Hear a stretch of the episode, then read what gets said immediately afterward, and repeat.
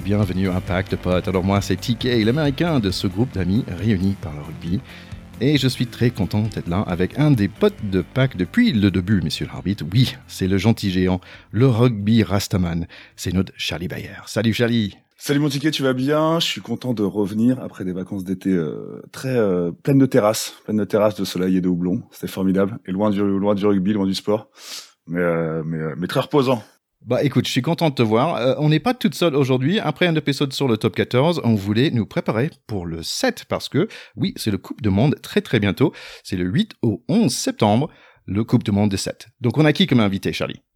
Ouais, comme euh, comme on est plutôt 15 et que et qu'on a on a plus des choses à entendre que des choses à dire au niveau du Seven.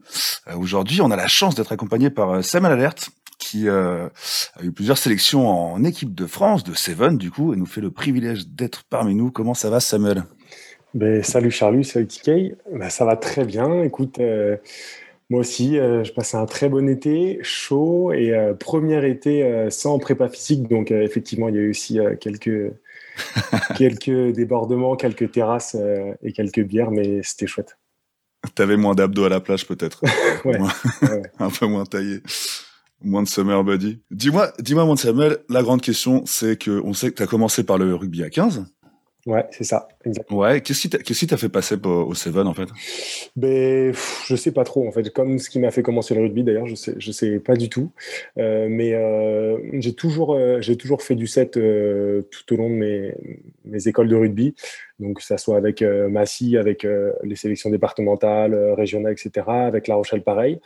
Et puis, j'ai commencé à faire pas mal de sets, notamment l'été, avec l'association Les Free Seven. Euh, et puis, euh, je sais pas, je, sais pas exactement comment ça s'est fait, mais euh, j'ai reçu un, coup de téléphone du manager de l'équipe de France de rugby à 7 quand je jouais à Cognac, donc en Fédéral 1. et il m'a proposé de venir de venir avec l'équipe de France. C'était en, préparation du tournoi de Singapour, euh, juste pour, euh, pour tester. Ça s'est super bien passé.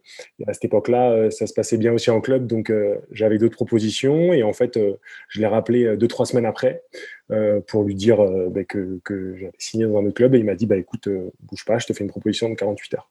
Donc ça s'est fait un peu comme ça. Et, euh, et, et c'est vrai que bon, quand on, m'a proposé euh, l'équipe de France à 7, ça, ça, ça, me paraissait un peu euh, évident. Quoi. Donc j'ai tout de suite signé et j'étais super heureux de, de, participer à tout ça. Ouais, du coup, tu passes de, tu passes de la fête d'une à l'équipe de France, quoi. Ça doit être assez. Euh, ouais, ouais, c'est ça. Assez, dingo, quoi. Ouais, ouais, c'est ça, c'est ça. Après, ouais, ouais, non, c'est ça. Puis surtout, l'équipe de France de rugby à 7, hein, pour le coup, c'est un sport qui est super intense. Euh, il a fallu me préparer. Au début, j'avais j'avais j'avais la trouille forcément, mais euh, mais voilà, avec euh, avec du boulot, avec de la prépa et puis puis avec toutes les bonnes conditions qui étaient réunies à Marcoussis, etc. ça l'a ça l'a fait en tout cas sur sur sur les premiers tournois et sur la préparation. Si j'ai bien compris, alors tu, tu es passé dans un dans un envie, de rugbyman en fait et d'un coup tu es presque devenu pro dans un sens, non? Ouais, c'est ça. Après, à Cognac, on commençait. Enfin, pour le coup, à, La Rochelle, j'étais au centre de formation, donc euh, on avait déjà un peu un, fonctionnement professionnel. Euh, à Cognac, j'ai fait trois ans là-bas et sur ma dernière année, on, était en train aussi de basculer sur, euh, sur le niveau professionnel. et puis, j'allais signer après. Si, si, je ne signais pas avec l'équipe de France, j'allais signer pour le coup avec, avec un club pro aussi. Donc, donc Bon, c'était un, ça s'est pas fait d'un coup, on va dire. C'est des choses qui, qui sont faites assez progressivement. Mais, euh, mais oui, oui, je suis rentré dans un vrai effectif professionnel euh, avec l'équipe de France de rugby à 7. Et qu'est-ce qu'ils ont vu en toi, euh, dans ton jeu, qui disait ah tiens, lui, il, va, va, être bien dans le 7 alors au début, je pense que je jouais ailier, euh, centre ailier à 15. Donc euh, c'était l'époque où, où, le Christophe Rey, donc le manager de l'équipe de France, regardait aussi un petit peu euh, du côté de la du côté de la avait notamment recruté Tavite Veredamou à Nîmes. Euh, donc au début, je pense que de mon côté, il a vu un, un numéro 7, donc un ailier à 7, un, un finisseur. Euh, sauf qu'il s'est avéré que je manquais bien évidemment de vitesse, puisque à 7, il n'y a rien à voir avec le 15. Et, et on est face à des mecs comme Perry Baker qui sont capables de courir le 100 mètres en 10 secondes. Et donc, je me suis retrouvé euh, pilier, voilà, tout naturellement, et, et ça m'allait très bien. Ouais, je me disais, tu es le pilier le plus svelte que j'ai jamais vu. ouais, ouais, c'est ça. Bah, 7, c'est un peu les profils. Hein. C'est un peu les profils des piliers qui sont euh, plutôt longilignes, aériens, euh, et voilà, qui sont capables de, de répéter de répéter les tâches. D'ailleurs, Perry Baker, pour nos écouteurs qui, peut-être ne connaissent pas, c'est un joueur américain qui, allez le suivre sur Instagram, c'est quand même des, des vidéos, et c'est vrai qu'il va très très vite quand même, monsieur. Ouais, parce que moi, c'est ça, c'est ça que je me demandais, en fait, comme il n'y a pas vraiment de, enfin, de, Là, ça commence maintenant, mais euh, mais quand, quand ça commence, il y a, y a le il y a le tournoi de Seven qui, qui est de, le championnat de Seven qui date d'il y a trois ans, il me semble, en France. Mais à l'époque, c'était comment tu recrutes, enfin comment tu repères en fait des joueurs pour aller au Seven dans un alors qu'il n'y a pas de compétition. Donc c'est, ça reste quand même très très correlié en fait le 15 et le 7. Ouais, complètement. Après, bah justement, c'est ce qu'on c'est ce que le, le, staff actuel de l'équipe de France a voulu développer. On va dire que le 7 avant c'était un peu euh, c'était un peu le rugby en marge euh, du, rugby à 15 euh, et, on y allait parce que ça faisait rêver, parce qu'on faisait le tour du monde, mais il n'y avait pas vraiment de perspective euh, professionnelle et, de progression. Et, là, pour le coup, ils l'ont, ils intégré vraiment déjà d'une dans la formation du joueur parce que sur le rugby à 7, on, il y a vraiment beaucoup plus d'actions. Euh, donc un, joueur va, connaître toutes sortes d'émotions sur un tournoi, sur un match. Euh, il, va, avoir peut-être, je ne sais pas, mais peut-être 10 voire 15 fois plus d'actions que, sur un match de rugby à 15. Donc la progression va être beaucoup plus importante. Euh, en fait, c'est ce que je disais, les, joueurs, ils étaient pris euh, très tôt, notamment comme Stéphane Parez ou Jonathan Logel, qui ont été pris à leurs 18 ans. Et puis après, euh, en fait, on, venait, on faisait toute notre carrière, euh, enfin, je dis à l'époque, mais c'était pas non plus il y a, il y a 30 ans, mais, mais à l'image, bah, encore une fois, hein, de, de, Jonathan Logel, qui, ça fait 10 ans qu'il fait du rugby à 7 et il doit être à, c'est le français le plus, qui a le plus grand nombre de tournois, il doit être à, 70 tournois, c'est des jeunes qui sont pris, des joueurs qui sont pris très jeunes et qui font toute leur carrière à 7. Ou sinon, c'était aussi des, joueurs, des, pros euh, qui voulaient se relancer, comme euh, par exemple on a eu avec euh, Pierre-Gilles Lacafia, avec Paul Bonnefond, Manuel Daligna, etc. Et qui sont aussi, je pense, un peu tombés amoureux du jeu et qui sont restés et c'est au sein de cette équipe de France. Mais si j'ai bien compris dans ce que tu dis, il y a une espèce de passerelle qui est en train de faire euh, dans le rugby euh, à 7 vers le 15, parce que j'ai l'impression dans d'autres d'autres euh, équipes comme l'Angleterre, parce que il y avait euh, Laurence Daelago euh, et, et par exemple Nouvelle-Zélande, il y avait Yolande Lamou, Victor Vito, qui ils ont tous passé par la 7, qui allaient vers le 15 après. Et aujourd'hui, avant en, en France, c'était pas forcément ça, et ça commence d'être le cas, c'est bien ça? Ouais, exactement. Ben, ouais, même au-delà d'une passerelle, je pense que on essaie de faire en sorte que ça soit vraiment une, euh, une, formation, quoi, un, temps de formation pour, euh, pour les joueurs. Euh, parce que, en fait, en, France, la, le rugby à 7, c'était pas, c'était pas dans notre culture. alors que, tout, le monde, tout le monde le sait, mais alors qu'en Nouvelle-Zélande, pas tous les blacks, j'exagère, mais, mais énormément de, de joueurs néo-zélandais sont passés par l'équipe de France, par l'équipe de, de, Nouvelle-Zélande de rugby à 7, comme euh, Joey Rokosoko, euh, mais, même encore, euh, Caleb Clark, tous ces joueurs-là, ils sont Rico Ioane, les deux frères Ioane, ils sont passés par, par les Black 7. Et en fait, c'est vraiment une, étape qui permet aux joueurs de, progresser et de, aussi de, voir le rugby d'une autre manière. Je pense que c'est intéressant aussi de voir le rugby par les espaces, par l'intensité. Et ça se ressent aussi sur euh, certains joueurs euh, néo-zélandais ou australiens ou même euh, sud-africains maintenant qui sont capables qui sont qui sont capables pardon d'enchaîner les tâches comme on a rarement vu. Et, je pense que ça sur sur bah, justement des, étapes ou des tournois de rugby à 7, ça peut nous faire vraiment progresser. donc il y a un côté rugbystique qui devrait être super intéressant pour toi à ce moment-là, mais aussi un côté humain qui devrait être magnifique aussi, dans le sens que tu, comme tu dis, bah, tu peux commencer à tout faire le tour du monde avec des, tournois de, de 7. Est-ce que tu peux nous expliquer un petit, peu euh, comment c'était à ce moment-là, tes, tes premiers tournois, euh, tes tournées à l'étranger? Ouais, bien sûr. Bah, moi, c'était, enfin, c'était vraiment le, le rêve. Mon, j'ai toujours aimé voyager pour le coup. Euh, et là, ça, réussi, ça réunissait mes, mes, deux passions, le rugby euh, et le voyage, même si il y en a, d'autres. Mais, euh, mais là, c'était vraiment le rêve. Et c'est vrai qu'en plus, pour le coup, c'est des destinations qui sont assez particulières, parce qu'on peut croire qu'on va. Bon, il y a des étapes en, en Nouvelle-Zélande, en Australie, où c'est des, des, grosses, des gros pays rugby. Euh, mais c'est pas forcément là où il y a le plus d'ambiance, c'est là où il y a le plus de monde. Euh, et par contre, euh, des pays comme Hong Kong, Dubaï, bon, Cap même si Cap c'est, c'est un gros pays rugby, là il y a des, ambiances de, de fou. Et, et je me souviens de mon, premier tournoi, mon premier tournoi, c'était à Dubaï. nous, on était là depuis, depuis une semaine et demie. donc on était, bon, Dubaï c'est pas la, plus belle des villes on va dire, mais pour le coup là on avait un, bel hôtel forcément. et en fait ce qui est particulier à 7 c'est que tous les joueurs et quand il y a aussi les filles, tous les joueuses sont dans le même hôtel et en fait on mange tous dans une grande pièce donc en bas de l'hôtel donc c'est assez drôle parce que quand tout le monde arrive et tout le monde se regarde un peu, on regarde qui est là, qui n'est pas là, euh, si on voit des joueurs avec des straps, etc. Donc il y, a un truc assez, assez particulier, à l'inverse du 15 où on essaye, le, avant les matchs, on essaye le plus de se séparer, qu'il n'y ait pas trop de, de, contact. Et là, pour, pour le coup, à 15, à 7, on passe une semaine avec les mecs. Et donc, euh, tu veux dire entre, entre, entre équipes de, de, pays différents? Ouais, ouais, entre, entre, équipes de pays différents, ouais. Et donc, euh, bon, ma premier tournoi, forcément, avant, je regardais tout le monde à la télé. Et là, de de pouvoir avoir les mecs en face, c'était quand même. Euh, ça, ça, ça, fait quand même quelque chose, forcément, de voir les, les gens qu'on. Peut-être pas qu'on adule, mais, mais voilà, qu'on regarde à la télé, ça fait toujours quelque chose. Et euh, donc, réveil, premier tournoi, donc forcément, j'avais un peu, un peu peur. Et en fait, je me fais réveiller par euh, les Fidjiens qui étaient juste en dessous de chez moi et qui, quand entament une chanson de prière juste en dessous quoi. Donc c'était vraiment le moi ça m'a marqué parce que c'était vraiment le truc pour me pour me mettre dans le rugby à 7 où tu as les les les numéros 1 les numéros 1 mondiaux euh, olympiques qui te réveillent avec un, chant, tu vois, c'était vraiment moi ça m'avait vraiment marqué.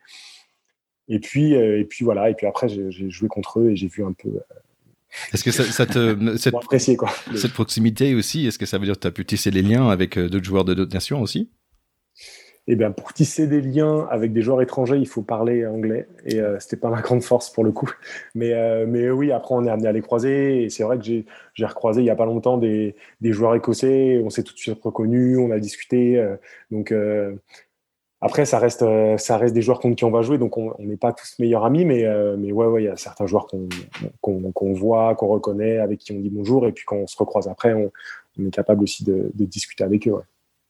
Et du coup, le, bah, je, ne sais pas si on peut parler de salariat, mais la vie de quand tu es, quand es rugbyman à 7 de l'équipe de France, ça fait que tu as une vie régulière entrecoupée par les tournois, ou entre les tournois, tu fais aussi, euh, c'est aussi un boulot à plein temps, ou euh, non, non, comment ça se passe En fait, on était en, enfin, les joueurs sont en contrat avec la, avec la Fédé, euh, et donc on a à peu près 4-5 mois de prépa. ça commence, on va dire, de de fin, fin de début juillet jusqu'à début décembre. Euh, je crois que les, les comptes sont bons. Quatre, mois de euh, préparation? Ouais. Mais pour le coup, il ne faut pas moins parce que sinon, sur le, sur le, sur le terrain, ça devient compliqué. Mais donc, on a quatre mois à peu près, ouais, 4-5 mois de, préparation. Euh, et ensuite, on enchaîne 10 tournois de décembre à mai ou juin, je crois, à peu près. Et donc voilà. Donc on, a à peu près calculé. Je crois que la première année, euh, ma première année avec l'équipe de France, on était, euh, on était 100 euh, jours en France, je crois à peu près entre les stages, les tournées, etc. Donc non, non, c'est vraiment un, ouais, plein, plein, plein. T'es presque un expat en fait, avec 100 jours en France, c'est un truc de dingue. ouais, presque, ouais. J'imagine que tu as, bien mangé quand même avec tous ces, tous ces escales partout dans le monde. Ouais, ouais. Après, faut manger, on mange à l'hôtel. Hein, et pour le coup, euh, c'était les diététiciens et diététiciennes qui faisaient Dommage. et les repas. On avait une, petite journée off de temps en temps, par-ci par-là. On allait euh, goûter les, les plats euh, de, de, de, là où on était. Mais, mais ouais, ouais, on a. c'est bien parce que ça, ça permet aussi d'avoir une première idée de. On, on, visite pas énormément, mais ça permet d'avoir un, une première odeur, on va dire, un premier, un premier sentiment de, du pays dans lequel on est. Après, tu fais pas 4 mois de prépa physique pour aller t'empiffrer de, de, ouais, street food euh, dans le quand même. le gâchis. bon, écoute, euh, parle-nous un petit, petit peu de, de, de, ce sport. En fait, bon, je pense que on, on a tous regardé un peu sur, sur les géos, mais c'est vrai que c'est pas un sport que je regarde très souvent. Euh, heureusement, il y a, le, comme tu as dit, il y a une, extenso euh, Super Sevens qui a commencé. Je suis allé euh, voir un match à Nanterre. On a fait, j'ai fait un épisode il y a, il y a très longtemps. C'était juste avant ou après, j'ai oublié de Covid. Non, c'était avant Covid, il me semble. Euh, donc, euh, donc voilà. Est-ce que tu peux nous parler un petit peu, juste très rapidement pour des gens qui peut-être connaissent pas les différences des règles entre le Sevens et le 15 Ouais, bien sûr. Mais déjà, euh, la règle principale, forcément, c'est qu'on joue à 7 contre 7. sur le même terrain que, le rugby à 15. après, il y a 5 remplaçants de chaque côté. et puis, donc ça fait une fiche de, feuille de match, ça fait une feuille de match à, à 12, et donc il y a un 13e qui, euh, avant, rentrait euh, quand il y avait un blessé. mais il me semble que, c'est même sûr, cette année, ils ont testé une nouvelle règle où en fait le 13e peut rentrer un peu n'importe quand dans le tournoi, ce qui permet aussi d'avoir une rotation un peu plus un peu plus fluide et ce qui permet aussi à certains joueurs de récupérer en fonction de certains matchs, etc. Et donc, ils ne rentrent plus uniquement quand, il y a un blessé euh, sur le tournoi. Euh, et donc, pour parler de tournoi, à la différence du rugby à 15, euh, comme c'est des matchs de 2 fois 7 minutes avec une pause de 2 minutes, on fait à peu près 6 matchs dans le week-end, donc 3 matchs de classement la première journée, et puis les matchs de, les matchs, 3 matchs pardon, de, de qualification la première journée, et puis après, euh, trois matchs de phase finale la deuxième journée, donc quart, demi et finale. Après, rien, de, rien de bien fou, des mêlées à trois.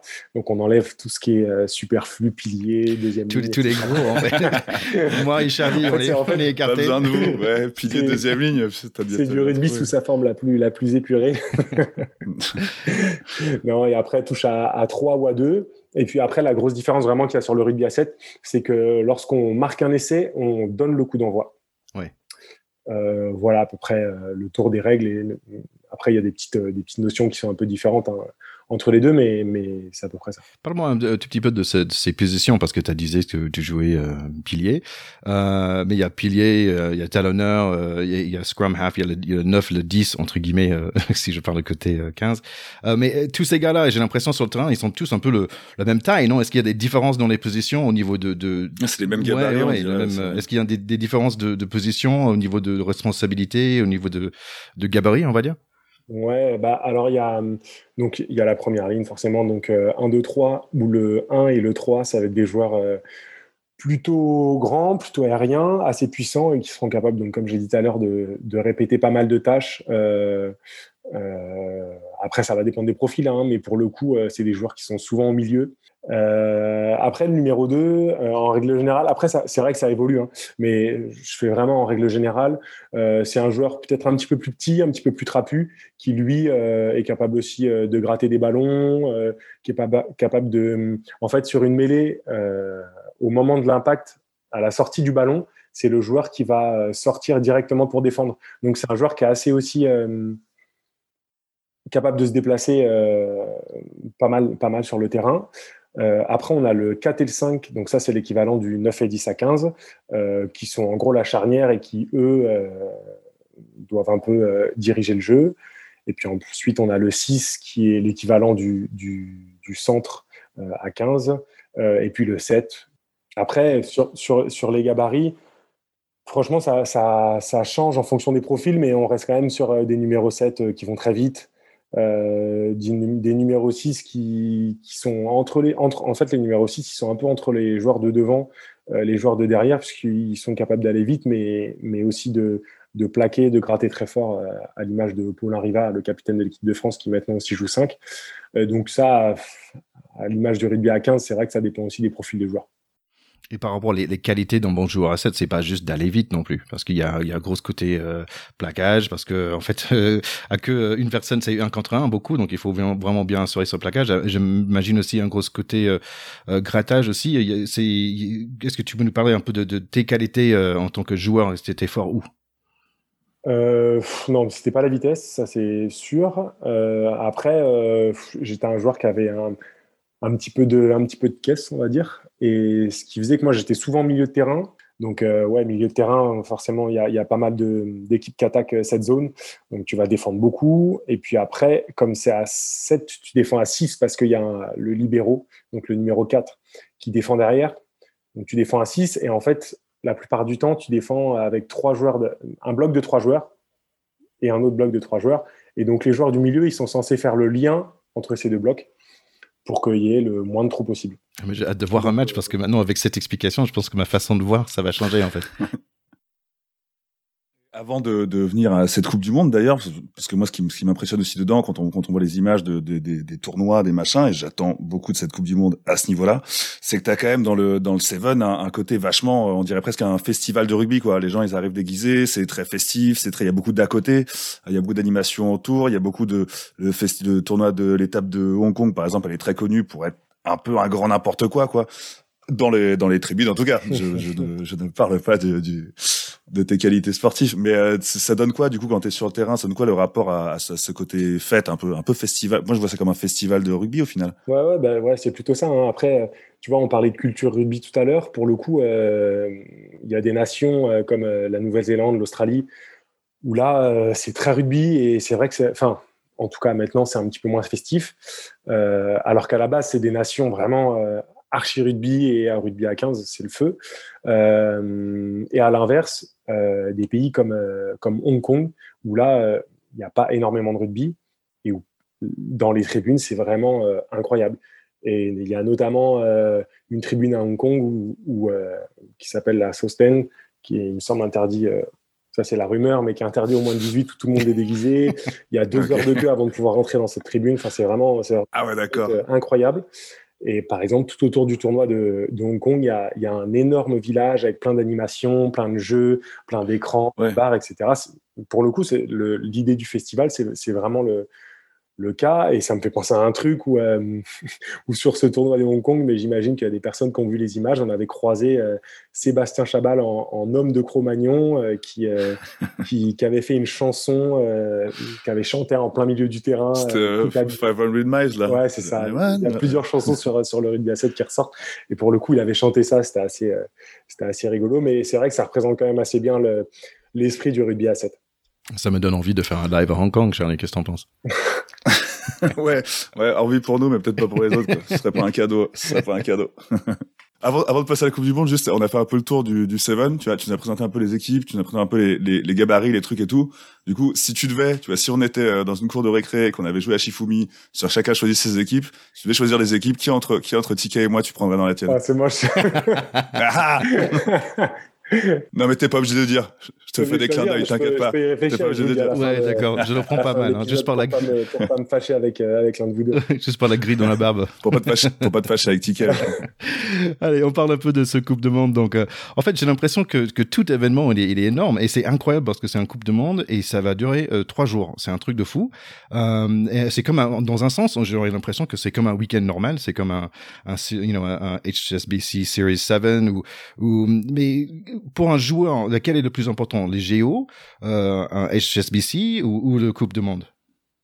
Personnellement, pour moi, ça sera les JO. Forcément, je pense que c'est un truc, euh, c'est international. Tout, tout, sportif rêve de faire les JO.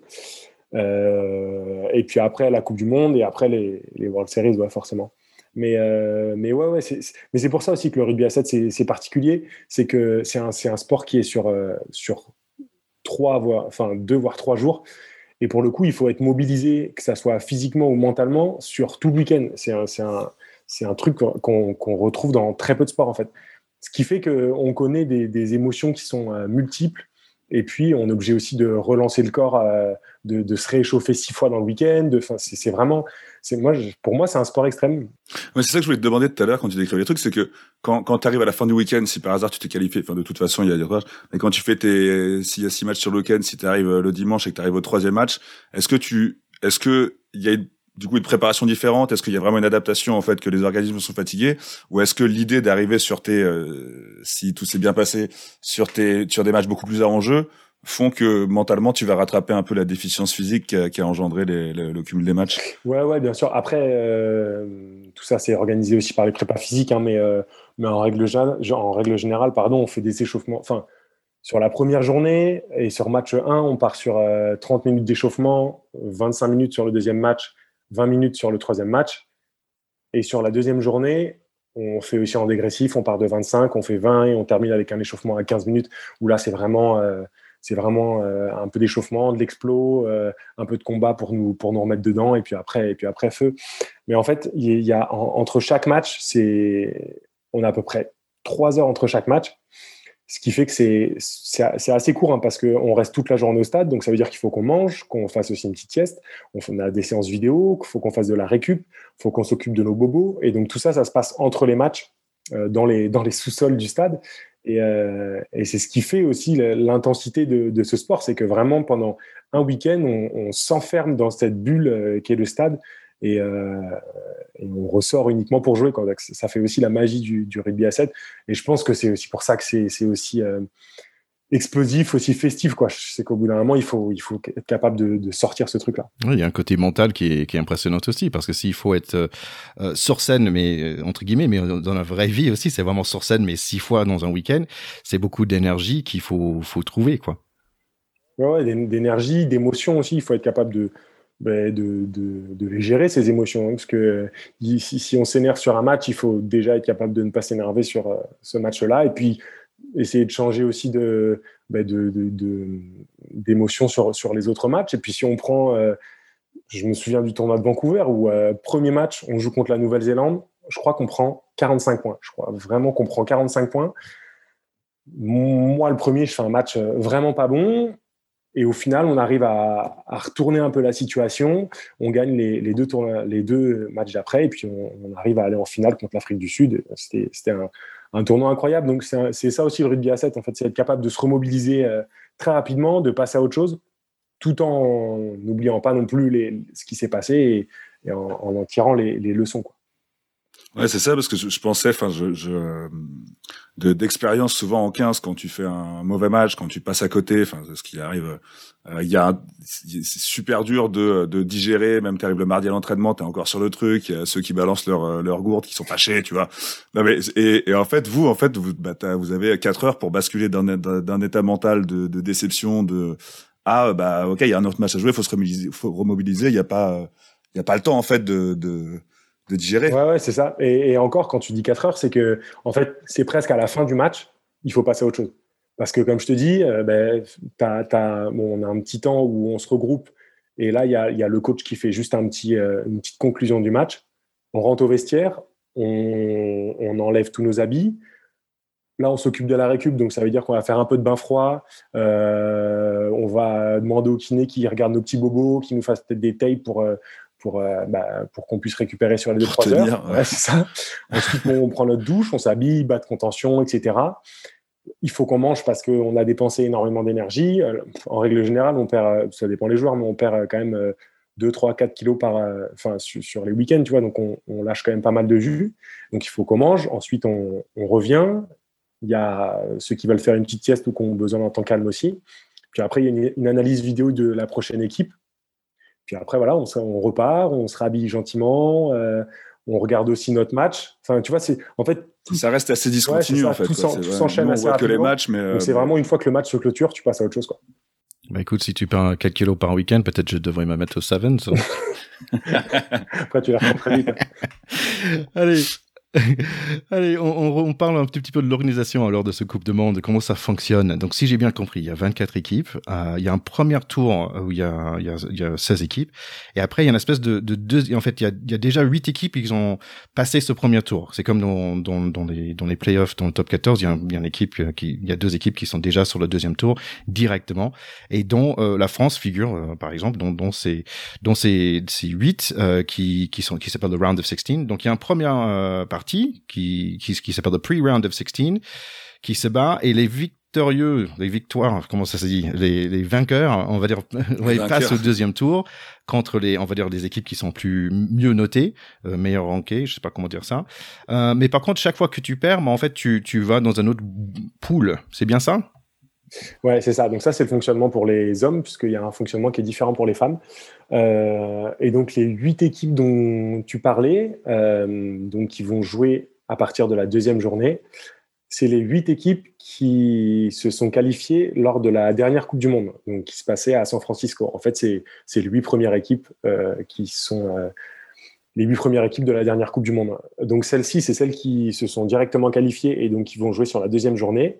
Et avant ça, on a 16 équipes donc qui vont jouer la première journée et qui vont avoir l'opportunité de ben, déjà de remporter ce premier match pour jouer euh, leur euh, huitième de finale la deuxième journée. Et donc pour le coup, ouais, on a l'équipe de France qui est arrivée septième euh, à, la à la Coupe du Monde qui se déroule à San Francisco, donc la dernière Coupe du Monde, et donc elle s'est automatiquement qualifiée pour la Coupe du Monde à, à Town. Euh, en sachant que les 16 équipes donc, qui vont jouer la, première journée, euh, elles se sont qualifiées en fonction de, compétitions euh, continentales, on peut appeler ça comme ça, euh, sur chaque continent, à l'image des, TQA qu'on peut avoir pour les Jeux Olympiques. En fait, il y a un, tournoi par, par continent. Et donc, l'équipe qui remporte, ou les deux ou les trois premières équipes qui remportent ce tournoi, se qualifient pour la Coupe du Monde. Pour les filles, il y a un fonctionnement différent, puisqu'en fait, elles sont 16 équipes.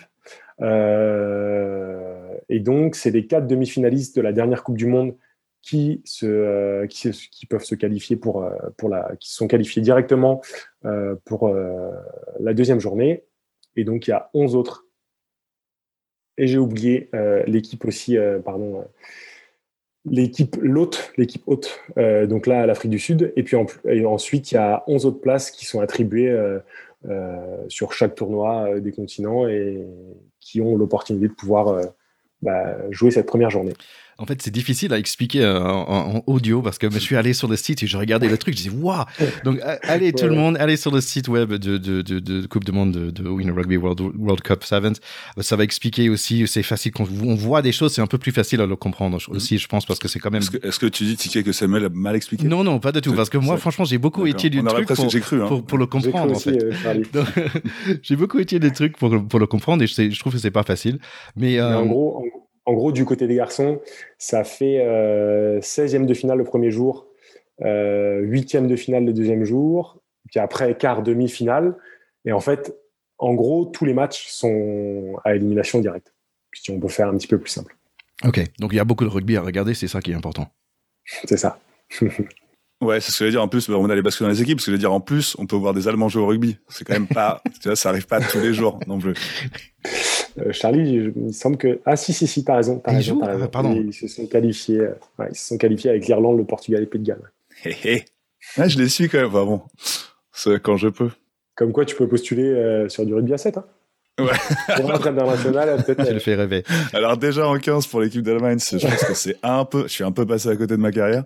Mais alors en Seven, Allez, parle-nous un peu, un peu de ces, ces, équipes. Alors, quelles, sont les grandes équipes? Est-ce que c'est toujours le même? Donc, j'ai fait un peu de research. Euh, pour moi, j'ai l'impression que Nouvelle-Zélande, quand même, c'est le gros. Hein, avec, ils ont gagné euh, trois fois sur euh, sur sept World Cup.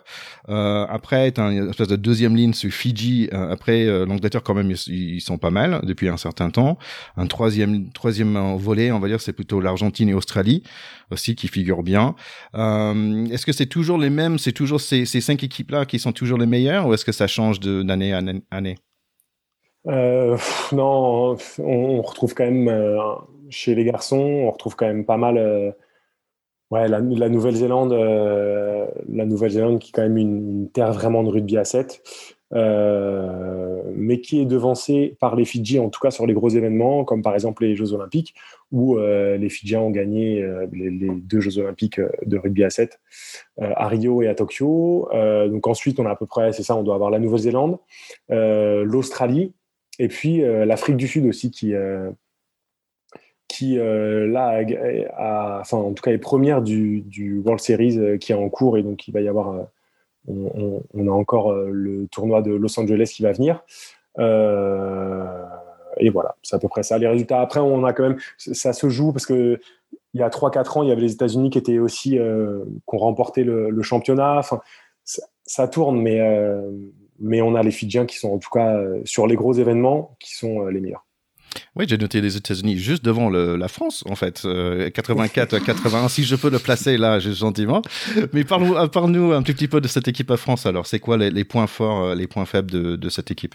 Alors au niveau de l'équipe de France, euh, en tout cas sur, sur cette équipe de France-là qui risque d'aller là, enfin les joueurs qui risquent d'aller sur la Coupe du Monde, on a un bon mélange entre joueurs maintenant très expérimentés comme euh, Stéphane Parès, Jonathan Logel, euh, Paulin Riva, Jean-Pascal Barak, etc., qui sont des joueurs vraiment qui, qui ont prouvé à 7, qui, qui ont presque d'ailleurs été tous capitaines de l'équipe de France euh, à un moment de leur carrière, qui, qui, aussi ont fait des gros tournois, qui ont été élus hommes des tournois, etc. Donc on a des joueurs d'expérience qui sont qui sont vraiment installés, qui connaissent le jeu, qui, sont capables aussi de, prendre le groupe en main, qui sont capables de gérer les temps forts et les temps faibles.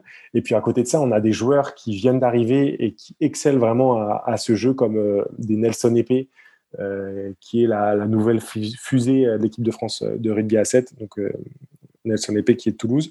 Euh, on a aussi Esteban Capilla qui, je pense, va faire ses, enfin, a déjà fait ses premières capes avec l'équipe de France, mais qui risque de jouer aussi sur la Coupe du Monde. Et en fait, on a un bon équilibre entre, entre donc, les anciens et les cadres, et puis des, jeux, des jeunes joueurs qui viennent et qui arrivent complètement à s'intégrer à ce projet, qui est l'équipe de France. Après, on a une équipe assez complète, hein, que ce soit offensivement ou, défensivement.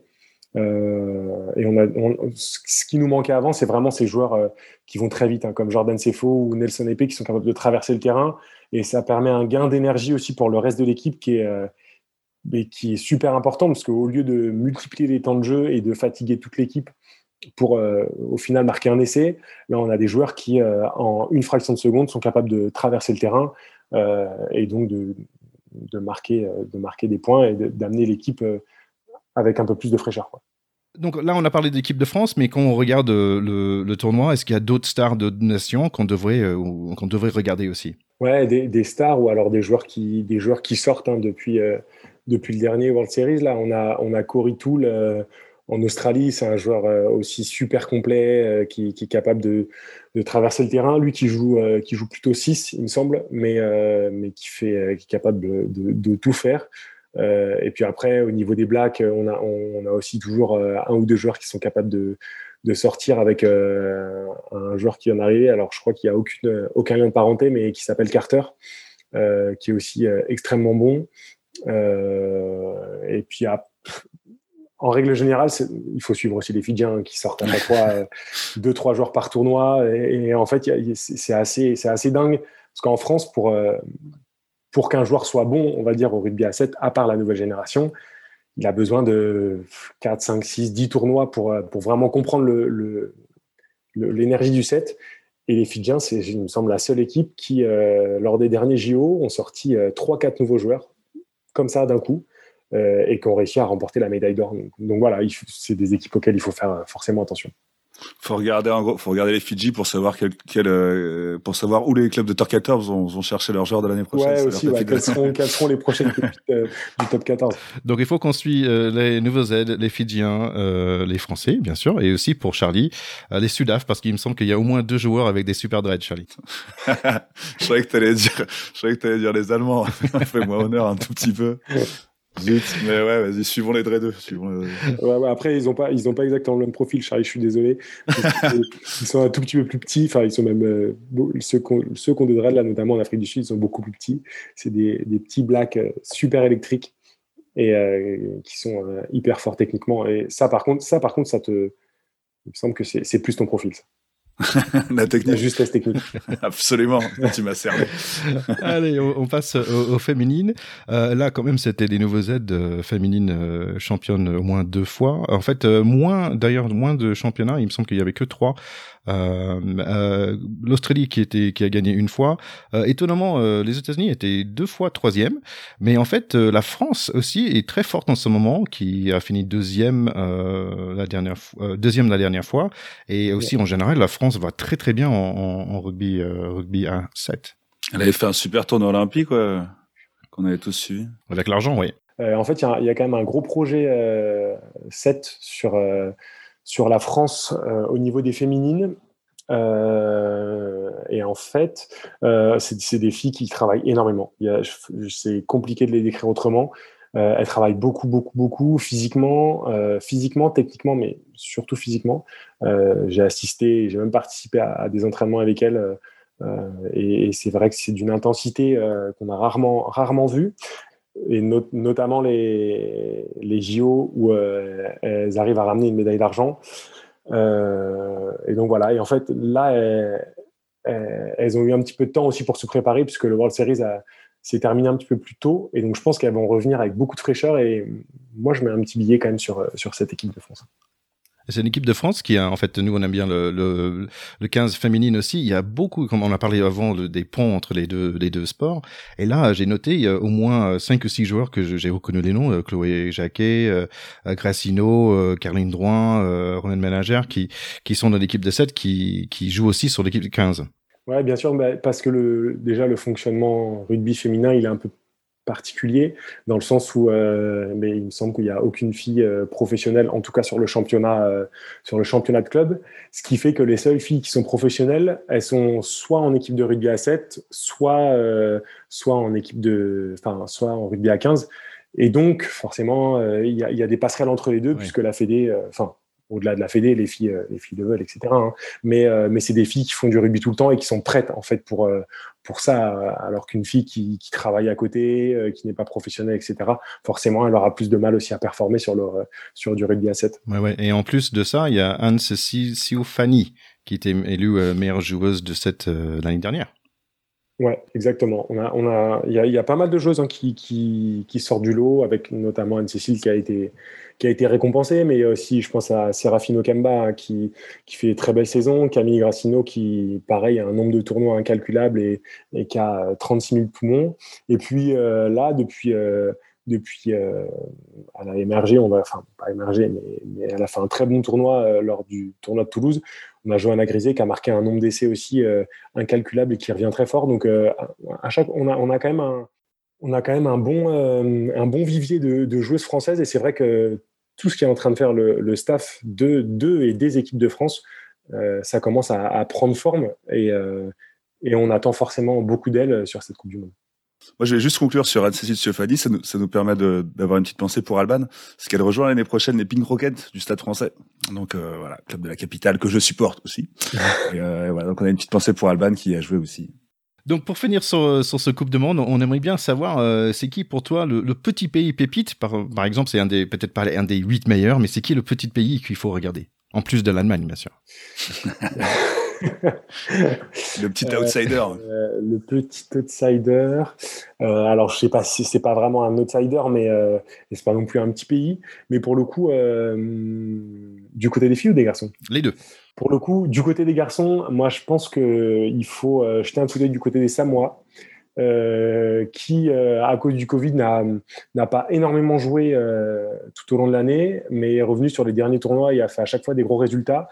Et avant, c'était une équipe qui explosait très facilement, enfin très facilement, pas très facilement, j'exagère, mais qui, à partir du moment où elle n'y était plus physiquement, était capable du, pire comme du meilleur. Et là, ils ont réussi à trouver une stabilité euh, qui est assez impressionnante. Et moi, je les ai trouvés euh, très frais, euh, techniquement, offensivement. Ils, sont capables de d'être juste techniquement à grande vitesse. Et ça, c'est vraiment important à 7.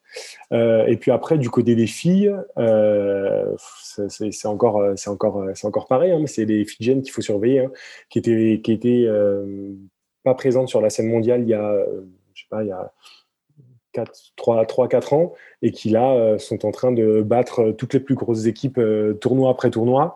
Euh, et qui, euh, qui d'ailleurs sont troisième du World Series euh, et qui sont arrivés deuxième au jeu du Commonwealth là, qui sont déroulés il y a un ou deux mois, il me semble. Et pour les gros pronos, alors qui va gagner côté homme, côté femme?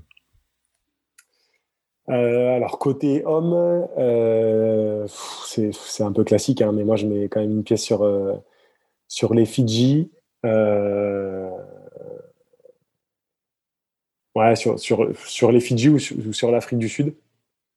Euh, et après, côté femmes, euh, en ce moment, c'est vraiment l'Australie qui domine, euh, qui domine les sujets. Elle a battu les Blacks, elle a battu les Fidji, elle a battu malheureusement l'équipe de France.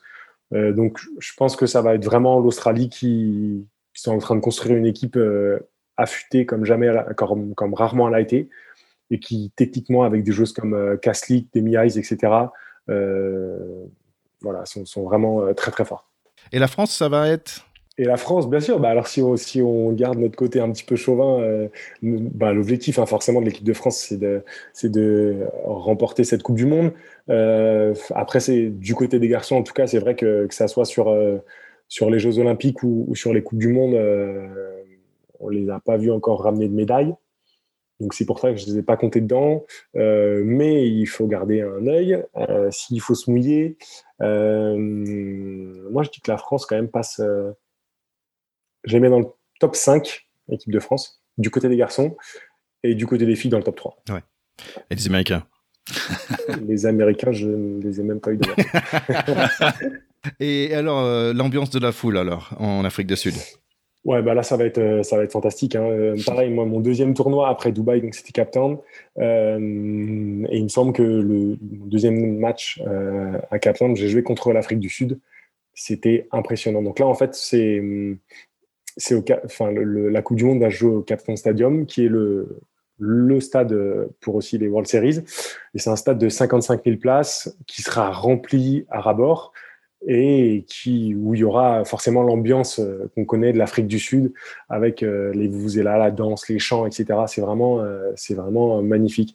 le, le, stade résonne vachement. Il est, il est un petit peu, il a une forme un petit peu fermée et, et on s'entend pas sur le terrain, etc. C'est vraiment un stade magnifique avec une ambiance et des supporters qui sont, qui se donnent corps et âme. Ça va être un autre live à nous pour, pour nous à faire, hein. Bon, ça, en tout cas, ça me donne vachement envie de, de regarder euh, ce Coupe de Monde rugby à 7. Euh, on a plein de choses et plein de personnes. Euh, merci beaucoup pour, pour tout ça. Ouais, merci beaucoup de nous avoir un peu éclairé sur sur sur cet inconnu un peu pour nous le rugby à, 7. Mais du coup, pour pour finir un peu ton parcours, on a commencé en, en, en voyant comment tu y es arrivé et comment ça s'est passé pour toi.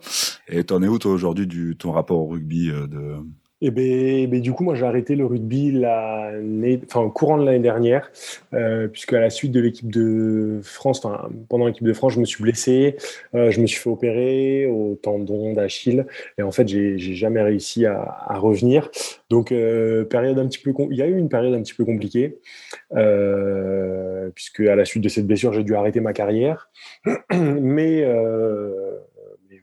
j'ai rebondi et entre temps, enfin, à, côté de ma carrière, j'ai, j'ai euh, toujours continué les études. Donc, euh, j'ai, fini mon master, euh, j'ai fini mon stage et puis je repars sur une autre formation début septembre mais j'ai forcément toujours un, très bon rapport avec le rugby puisque bah, tous mes amis tous mes amis y sont. Et puis euh, et puis j'ai un, un, rapport encore plus euh, plus doux on va dire avec le rugby à 7 parce que c'est vraiment c'est vraiment une, grosse révélation pour moi et un, sport que j'aime énormément bah super, bah, bravo euh, pour aussi pour ton masters parce que c'est super important cette euh, reconversion, c'est un sujet qui m'intéresse beaucoup. Euh, il me semble que c'est bien dans le dans la RSE, euh, responsabilité sociétale des entreprises. Donc c'est euh, c'est peut-être si vous ça vous intéresse nos chers écouteurs, on peut écouter notre interview avec Lenny Corson qui est aussi dans ce domaine. Ouais, exactement. Ouais, les Naïg, que je salue d'ailleurs et que, que j'ai croisé pas mal de fois. mais voilà, effectivement, j'ai fini mon master en communication RSE et développement durable, euh, et avec notamment mon stage euh, au sein de la Coupe du Monde euh, France 2023, que j'ai fini fin juillet. et puis, en fait, je me suis rendu compte aussi petit à petit que c'est assez dur de, passer de, sportif professionnel à, à, rester sur un bureau. voilà, les, les, mails, les, bon, tout ça, c'est un peu c'est pas angoissant, mais en tout cas, c'est assez, c'est assez, c'est assez impressionnant, c'est assez vertigineux. Et donc, en fait, là, je commence une formation euh, début septembre de JRI, donc c'est journaliste reporter d'image euh, à. Euh, voilà, donc là, pour le coup, je suis super content de, de partir là-dessus et, et, je pense que j'aurai un peu plus de terrain, un peu plus de, de relations aussi avec les autres et, euh, et voilà, je suis super, super content de, partir sur, sur ce projet. Bah, je pense qu'on a trouvé un nouveau membre de, de Pack de Potes. Hein. Tu reviens quand tu veux. ouais, bah, merci beaucoup.